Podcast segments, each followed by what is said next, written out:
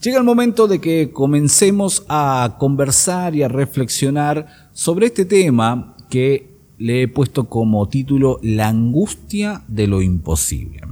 La angustia de lo imposible. Así que, ¿qué te parece si ya te vas acomodando y vamos charlando, reflexionando y sobre todo vamos a buscar una mirada y una perspectiva desde la palabra?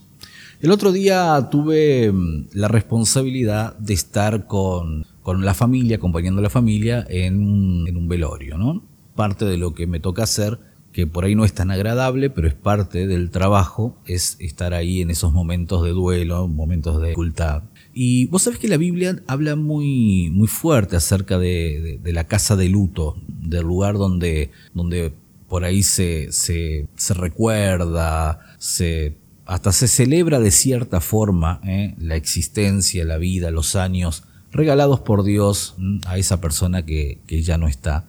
Y la Biblia dice que la casa de luto es un buen lugar para reflexionar. Uno ahí, si tiene pensamiento crítico y si tiene capacidad y poder de observación, uno ve cosas que tienen que ver con la humanidad, que tienen que ver con, con lo humano, de la persona, de nuestro ser, que es muy íntimo, porque ahí uno desnuda, uno se emociona, uno ve las familias quebradas y es imposible. Si vos tenés, como se dice, dos dedos de frente o dos dedos de corazón, eh, imposible no, no, ser involucrado en toda esta, esta emocionalidad que hay en el ¿no?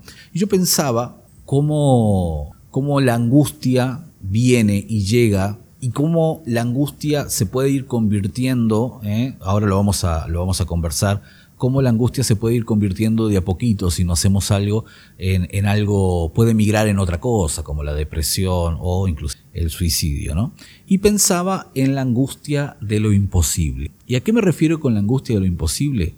Bueno, la angustia que nos da las cosas que no vamos a volver a tener. Por ejemplo, cuando alguien ya no está más. Eh, vos decís, pero ¿por qué, yo, ¿por qué yo me siento tan mal si yo por ahí no tenía eh, tanta relación, tanta cercanía, tomábamos un mate de vez en cuando, pero ahora que se murió, por ejemplo, tal o cual persona, me, me agarra una angustia tremenda. Y eso es la angustia de lo imposible, porque ya no es posible que vuelvas a tener contacto con él o con ella. Ya no es factible, no está dentro de las posibilidades que puedas volver a llamarle, volver a tomar un mate o volver a compartir con ese ser querido que ya no es. Pasa cuando existe el duelo, pero pasa también, por ejemplo, puede ser en la pérdida de un trabajo. Decís, bueno, pero yo 20 años trabajé ahí, me levanté a la misma hora, eh, estuve, estuve siempre ahí y siempre me quejé de mi trabajo y me quejé de la responsabilidad y un día me quedé sin ese trabajo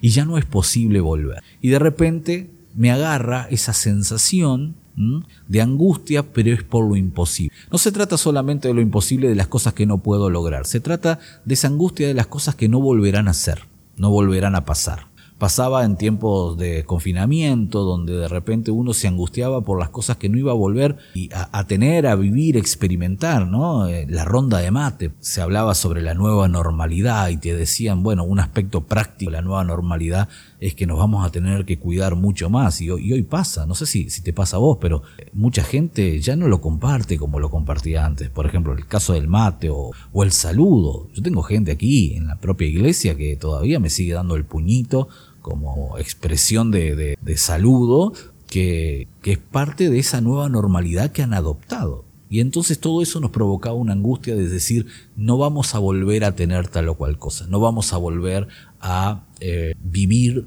tal o cual cosa, no voy a volver a estar con esa persona, no voy a volver a ese lugar de trabajo. Y es entonces de eso me refiero con lo que estamos nominando hoy, la angustia de lo imposible. Aparentemente, cuando vemos que cosas no van a volver, nos genera un estado de angustia extra. Cuando vemos que personas no van a volver. Puede pasar, por ejemplo, en la, en la ruptura de un matrimonio, que de repente ella continúa muy enganchada, pero él ya forma una nueva familia. Lentamente se va muriendo eh, en esa persona la posibilidad de, recomponer, de, volver a estar, de, volver a compartir los sueños juntos, los proyectos, la agenda que habían hecho se, se vuelve en un cajón y de repente te vas dando cuenta que lo que vos soñabas se vuelve imposible. Y eso genera mucha, mucha. Y también puede pasar, por ejemplo, estoy pensando, pero puede pasar en, alguien que, que, soñó con cosas y se, de repente la vida, y esto es muy común, ¿eh? la vida se le, se le fue, se le fue de repente despertó, un día abrió los ojos y, ya estaba cruzando la mitad de la vida hacia adelante y le quedaron un montón de cosas en el tintero. Como, y eso también genera una angustia extra, una angustia de lo imposible, ¿no? Vos decís, bueno, yo cuando, yo, recuerdo, me, yo he luchado con esto y, y, lo cuento a corazón abierto porque ha sido parte de mis cargas y de mis luchas, frustraciones. Yo era una persona que hacía agenda, yo me compraba una agenda todos los años, hacía agenda y ponía, bueno, este año voy a hacer tal cosa. Y si no proyectaba de a cinco, decía, bueno, a los 20 voy a tener tal cosa y a los 25 otros. Y, y de repente me fui dando cuenta que mis planes no se cumplían todos. Y por más que yo me esforzara y por más de que yo hiciera un montón de cosas, no se cumplía todo lo que yo había planificado de acá a cinco años. Y eso también genera angustia. Y cuando de repente vos decís, pero pará, estoy en la mitad de la vida, y si bien me queda un montón de cosas, hay un montón de cosas que no van a volver, un montón de cosas que no van a pasar, y si eso no lo gestionamos, se convierte en la angustia de lo imposible. Y esto es muy, muy preocupante porque está asolando a muchísima, muchísima gente. Así que planteaba un poco de qué estamos hablando hoy. Nos escribe Liliana desde la ciudad de San Javier y dice, hola, buen día, la duda de cómo debo saludar. ¿Viste que nos pasa eso? Vamos a tener que dedicar un programa entero. A, vos llegás a un lugar y no sabés cómo saludar, pero es parte de todo esto, ¿no? Que ha dejado la pandemia. Dice, estamos escuchando la radio con eh, Marcos. Abrazo ahí para, para toda la familia. Eh, Marcos, Liliana, las chicas, a todos. Bueno, nos pasa eso y eso también me parece que, le suma un poquito a la, angustia, ¿no? Ponele vos llegás a un lugar súper buena onda, con muchas ganas y todo, y de repente viene alguien y te pone el puñito, así, ¿no? Y yo no digo que te pegue un beso y un abrazo, pero da un poco como te estoy marcando distancia y es parte de todo esto y todo eso vamos vamos cargando, ¿no? Entonces se trata de esa angustia que genera lo imposible, la angustia que genera lo imposible. Podría hablarte de ejemplos por horas, porque eh, hay cosas que tienen que ver con eh, metas y sueños que eran inalcanzables antes. No sé, ponerle, bueno, quiero que mi hijo estudie en Harvard. O sea, está buenísimo, pero ¿qué probabilidad existe de eso? Yo sé que Dios puede cambiar toda circunstancia, Dios puede hacer cualquier cosa, está bien, pero ¿qué probabilidad hay de eso, no? Eh, yo recuerdo cuando recién empecé a, predicar eso, yo decía, yo quiero llenar estadios. ¿Qué probabilidad había de eso? Algún polideportivo habré llenado en algún momento de mi vida, pero ¿qué probabilidad? Y cuando eso no pasa, también nos frustra. Y acá yo voy a compartirte en este segmento de lo que estamos hablando sobre los pensamientos negativos y rumiando. Es muy interesante esto, porque cuando empezamos a rumiar, ¿vieron, ¿vieron lo que hace la vaca con, con el alimento? Que lo come, lo come, lo mastica y lo mastica y lo mastica. Bueno, está rumiando, ¿no? Y a veces nosotros con los pensamientos frustrantes o negativos también hacemos lo mismo. De repente el pensamiento llega y cuando llega el pensamiento tenemos que pasarlo por un filtro. Ahora, si ese filtro está desactivado, lo que va a pasar es que ese pensamiento se va a establecer, va a quedar ahí, dando vuelta. Quizás vino por algo que escuchaste, que casi siempre los pensamientos vienen así, por algo que escuchaste o viste, y eso se estableció, o leíste, ¿no? Eso se estableció ahí adentro. Y cuando sin filtro se queda ahí y no, no se eh, activan los antivirus y las alertas, ese pensamiento comienza a ser masticado y rumiado. Bueno, no voy a poder, ya no lo voy a ver más, y cómo voy a vivir sin verle, y cómo voy a estar ante esta situación, y empiezo a, masticar y a masticar y a masticar y a masticar siempre el pensamiento, y estoy dando vuelta en mi cabeza todo el tiempo con un pensamiento que es rumiante, obviamente que es negativo y por ende es tóxico pero me está dando vueltas ahí, alrededor mío, y lo mastico y, lo, y nunca lo proceso, nunca lo trago y lo elimino. Al contrario, lo que hago es lo mantengo siempre y saboreando. Y eso, mm, bíblicamente, se nos enseña que un pensamiento se puede convertir en un paradigma, que ya tiene que ver con una estructura. Y cuando el pensamiento ya se vuelve estructurado y tiene otra fortaleza, es mucho más difícil de desarraigarlo. Y entonces ahí es que empezamos a tener problemas serios. Por eso hay que saber cómo manejar este grupo de pensamientos que vienen a generar aún mucho más angustia en lo imposible. Yo te voy a dar algunos consejos muy rápidos. Lo primero es tenés que regularlos. Vos y yo tenemos que tener un filtro. ¿Por qué los cristianos nos hablamos siempre de la palabra de Dios? Porque la palabra de Dios es un filtro. Cuando vos estás lleno de, Biblia en tu cabeza, de buenas cosas, ¿eh? de buena onda, de positivismo, cuando te viene un pensamiento que se quiere anidar y que no está regulado por lo que vos crees y por lo que vos esperás, o por lo que vos querés, o por lo que vos entendés que Dios te dijo, entonces ese pensamiento se queda. Pero cuando vos tenés un pensamiento negativo, frustrante, que te genera angustia, pero lo podés filtrar por medio de lo que Dios dijo, porque la Biblia tiene más de 3.000 promesas para vos. Y esas promesas son sí y amén en Jesucristo. Y eso significa que Dios va a cumplirlas contigo de su forma y en su tiempo, pero Dios va a cumplirla. Y cuando viene un pensamiento fuera de esto, la Biblia en tu mente, no la Biblia abierta en tu casa, no el libro eh, sagrado escondido en un armario, no, no, no. La Biblia incorporada, la palabra aprendida, es como un antivirus que dice, este pensamiento no está de acuerdo, entonces eso es la regulación del pensamiento, ¿no? Y uno tiene que aprender a regular sus pensamientos, porque por ahí hay pensamientos que no vienen producidos por vos, pueden ser producidos por el enemigo, pero esos pensamientos regulados, esos pensamientos que no siempre son malos, ¿eh? porque el diablo es especialista en ponernos pensamientos que nos van a traer problemas más adelante. Por ejemplo, te pone una idea que parece extremadamente buena, interesante, ¿no? Deja todo y, andate a otro país y, allá aprende, y vos decís, uh, esto debe ser de Dios, esto es buenísimo, y en realidad no, no necesitó un pensamiento malo, la idea era buena, pero no era lo correcto. Y entonces con eso ya te tiene prisionero durante el resto de la vida, porque vas, te dejas todo, te arruinás, destruís tu familia y un montón de cosas más que nos empiezan a pasar, consecuencia de un pensamiento que creíamos que estaba bueno. Entonces hay que aprender a regular los pensamientos, ¿no?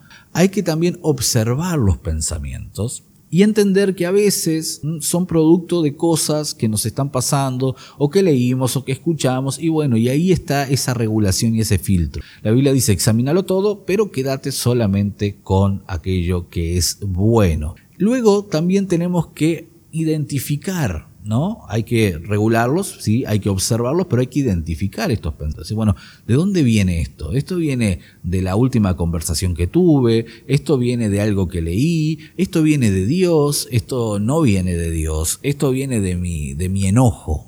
Eso también está bueno, ¿no? Identificar que la raíz del pensamiento es el producto de un enojo o de una frustración. Cuando estamos enojados y frustrados pensamos mal y decidimos peor. Por eso es sumamente importante aprender a identificar la raíz de esos pensamientos. Y otra cosa, aprender a practicar la autoobservación, o sea, ¿qué hago yo cuando pienso así? ¿Cómo me siento? ¿Cómo actúo? ¿No? Entonces, observate y empezá a regular todas estas conductas para que no generes un pensamiento negativo y rumiante, ¿no? Para que realmente esto no termine afectándote y no exista aún mayor nivel de angustia por lo imposible.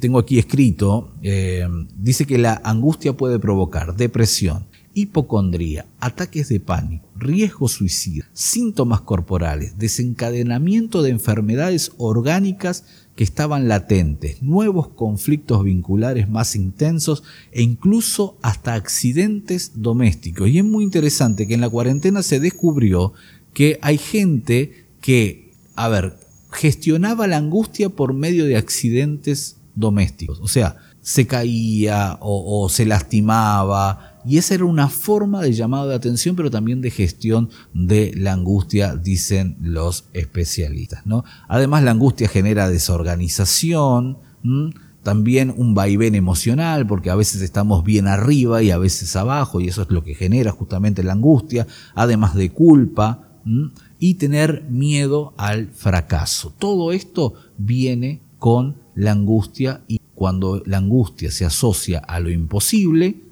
todo se vuelve mucho más Señores, estamos hablando de todo lo que la angustia genera, todo lo que provoca en nuestro organismo y a partir de este momento voy a contarte algunas cosas, algunos consejos, algunos tips acerca de qué hacer. Porque viste, vos decís, bueno, Jesús dijo, ¿no? Que por nada estemos angustiados, pero a veces nos hace falta un plus, ¿no? Decir, bueno, ¿y qué puedo hacer? ¿No? Yo sé que te dicen, ah, estás angustiado, ora. Está bien, y la oración es fantástica. Pero hay acá hay algún grupo de cosas que podemos hacer también para gestionar todo este nivel de angustia por lo imposible. Lo primero que te quiero sugerir en esta mañana es cambiar la película y ponete a escribir. Ponete a escribir. Vos sabés que la escritura es algo muy interesante, ¿no? Los psicólogos la utilizan para poder ser como un canal de expresión. No sé si te gusta escribir o no, a mí me encanta, pero que vos puedas escribir. Y ellos aconsejan que vos te sientes escribir por lo menos 20 minutos y que te olvides por ahí de los aspectos formales, de la gramática, la ortografía, de, todo lo que tenga que ver con, con el armado de texto, porque es un texto para vos. Y que esta sea una escritura que realmente pueda sacar lo interior tú. 20 minutitos donde vos puedas expresar todo lo que quieras. Agarrar la computadora, el celular, un lápiz y un papel y ponete a escribir sinceramente, ¿no? Sinceramente todo lo, que estás sintiendo, lo que te está pasando, lo que, lo que pensás, sacarlo hacia afuera, porque luego vas a tener la oportunidad de leerlo, de revisarlo, de darte cuenta cómo, cómo estás, ¿no? Un estudio que se hizo en el año 1988 eh, mostró que los participantes que ejecutaron la escritura expresiva durante cuatro días se sentían mucho más saludables seis semanas después y más felices durante los tres meses siguientes en comparación con las personas que escribieron sobre temas superficiales. ¿No? Estamos hablando de escribir entonces. ¿De escribir qué? Bueno, esta escritura expresiva. ¿Viste que existe la escritura creativa? Bueno, esto es escritura expresiva. Saco hacia afuera por medio de tinta y papel o por medio de la computadora o donde vos quieras todo lo que te está pasando. Porque a veces somos como esa olla a presión que acumulamos, acumulamos, acumulamos y un día cuando explotamos, explotamos mal. Bueno, la escritura puede ser un buen consejo para gestionar esto que te está pasando, esta angustia quizás por duelo, por separación, por ruptura o por lo imposible. Te voy a dar uno más aprende a enfrentar los temores de a poquito, ¿no? Enfrentar tus miedos muy, muy de a poco. Superar el miedo es una práctica que está diseñada justamente para que podamos superar los miedos de a poco. Hay gente, por ejemplo, que conozco, ¿eh? gente que todavía no ha salido, a pesar de que la cuarentena se ha levantado, no ha salido porque tiene miedo al otro. Bueno, es tiempo de empezar a recuperar tu vida, ¿no? Y empezar despacito ¿eh? a salir, tomar el sol, ir al almacén, ir al supermercado, superar el miedo a la fobia, ¿eh? la fobia al otro, el miedo al contagio, por ejemplo. Bueno, eh, estás saludando ahí que no sé, bueno, hay que superar esos temores, ¿no? porque hay que tratar de recuperar la vida. Hay que ir enfrentándose al temor despacito, enfrentándose a los miedos. O sea, y esto va para todo, ¿eh? esto es programa aparte, pero bueno, podés tenerle miedo toda la vida a la araña, a la cucaracha. O sea, en algún momento tenés que enfrentarte, darte cuenta que vos sos mil veces más grande y más fuerte y que tenés posibilidades y que no puede ser que te haya hecho gritar toda tu niñez, toda tu adolescencia y gran parte de tu adultez. Entonces hay que superar los temores, ¿no? Tengo miedo a hablar en público. Bueno, un día tengo que hablar en público, tengo que ir superando. Tengo miedo a no poder vivir. Bueno, sí vas a poder vivir. ¿eh? Empezá a identificar esos pensamientos negativos y rumiantes y empezá a, modificarlos por pensamientos positivos. Y si vas a rumiar algo, rumia la palabra de Dios y pensá, no, mira, todo lo puedo, todo lo puedo, todo lo puedo con Jesús, todo lo puedo. Él me ayuda, Él es mi fuerza, Él está conmigo tengo otra cabeza, tengo otra mentalidad. Entonces, enfrentar lentamente tus miedos. Vamos a hacer un programa acerca de los miedos y los temores y, quiero que me cuentes a qué le tenés miedo, ¿no?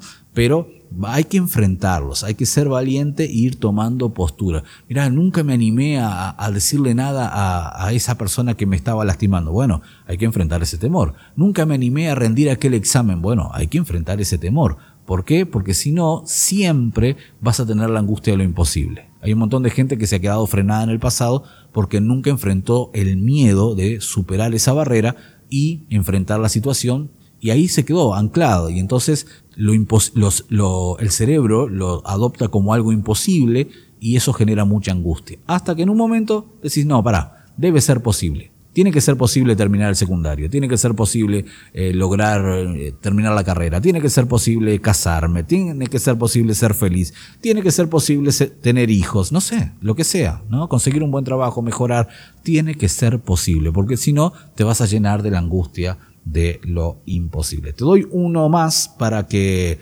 podamos seguir avanzando, ¿no?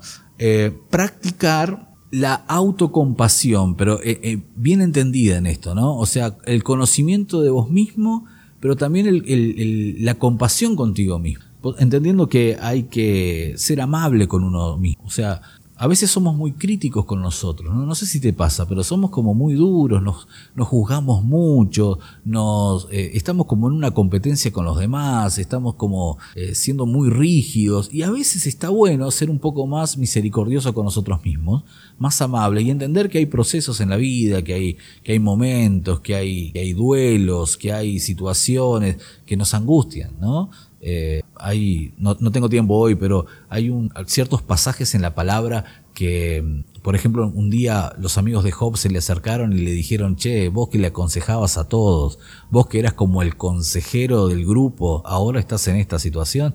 Y la gente es dura, la gente es difícil, ¿no? Pero eh, está bueno que vos y yo podamos ser un poco más eh, misericordiosos con nosotros. Ahora, no estoy diciendo que soy el gusano de Jacob, ¿sí? No, estoy diciendo con eso que me tenés que tener lástima y lamer las heridas y yo tengo que tener autoconmiseración. Estoy hablando de compasión, estoy hablando de ser amable con uno mismo, entendiendo que hay procesos y que quizás te caíste y quizás estás en proceso de volver a levantarte y te está costando más de lo que esperabas, pero que estás luchando e intentando. Y entonces está bueno que aprendamos a practicar esta conducta un poco más de amabilidad con nosotros. Y como último, eh, aprovecha los recursos de Dios, aprovechar los recursos de Dios. Hay mucha gente hoy involucrada en el mindfulness y en la meditación y todo esto. Mira, yo te voy a decir algo. Dios tiene palabras para nosotros extraordinarias con respecto al manejo de la angustia. Dios tiene un propósito para tu vida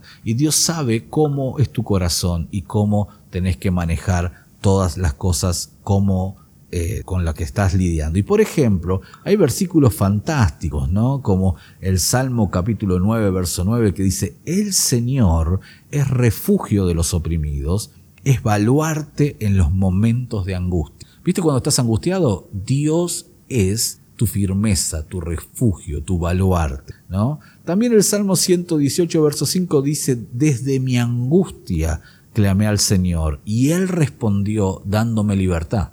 Y eso está buenísimo, porque hay gente que en tiempos de angustia lo que menos hace es clamar al Señor. Pero el salmista dice, no, no, yo cuando estaba súper angustiado, ahí clamé. Y cuando clamé, Dios me dio libertad. Dios no le dio libertad en la angustia, sino luego de haber tomado una postura de clamor. Así que de eso estamos hablando en el día de hoy. También hay otros versículos extraordinarios. Por ejemplo, Nahum 1.7 dice, bueno es el Señor, es refugio en el día de la angustia y protector de los que en Él confían. Refugio y protección en tiempos de angustia es el Señor. Así que la Biblia está llena de recursos. Llenate de palabra, llenate de fe, llenate de esperanza, que de eso se trata. Y esa es una buena forma de ayudarnos en la angustia de lo imposible. Me están escribiendo acerca de los miedos y me dicen que tiene miedo a las arañas y no sabe si el miedo si es miedo o es asco. Bueno, vamos a tener que definir un tema. Eh, un día vamos a hablar acerca de esto, pero ves, de eso se trata un poco. Y está buenísimo, y esto es parte de la inteligencia emocional, aprender a diferenciar qué nos pasa con las cosas, ¿no? Como dice este oyente, ¿es miedo o es asco? Bueno, ¿es, es, enojo o es frustración? ¿no? ¿Es eh, desánimo o depresión? O sea, empecemos a, a, ponerle nombre real a las cosas, ¿no? Y quizás hoy descubriste que lo que te está pasando se llama justamente la angustia por lo imposible, ¿no? Por cosas que vos decís, ya está, se me fue, no, no, no volverán. Pero cuando se trata de la separación de alguien, como yo lo decía y comencé este programa contándote que eh, todo esto viene a raíz de, este tiempo tan difícil que vivimos ahí en el velorio, en la casa velatoria, bueno, cuando se trata de la separación de alguien, ahí nos queda pasar por el proceso del duelo que termina con esa esperanza de saber que vamos a encontrarnos un día si tenés a Cristo en tu corazón, pero también de saber que nos quedamos con los buenos recuerdos y con los buenos momentos. Y si vamos a rumiar algo, no será lo que no hicimos en, en, vida, sino lo que sí vivimos juntos en aquellas buenas temporadas. Señores, esperemos que todo esto haya servido para poder reflexionar juntos y compartir. Y si estás pasando por algún momento, situación, yo quiero decirte que este programa busca llevarte ánimo, aliento y buenos pensamientos. Dios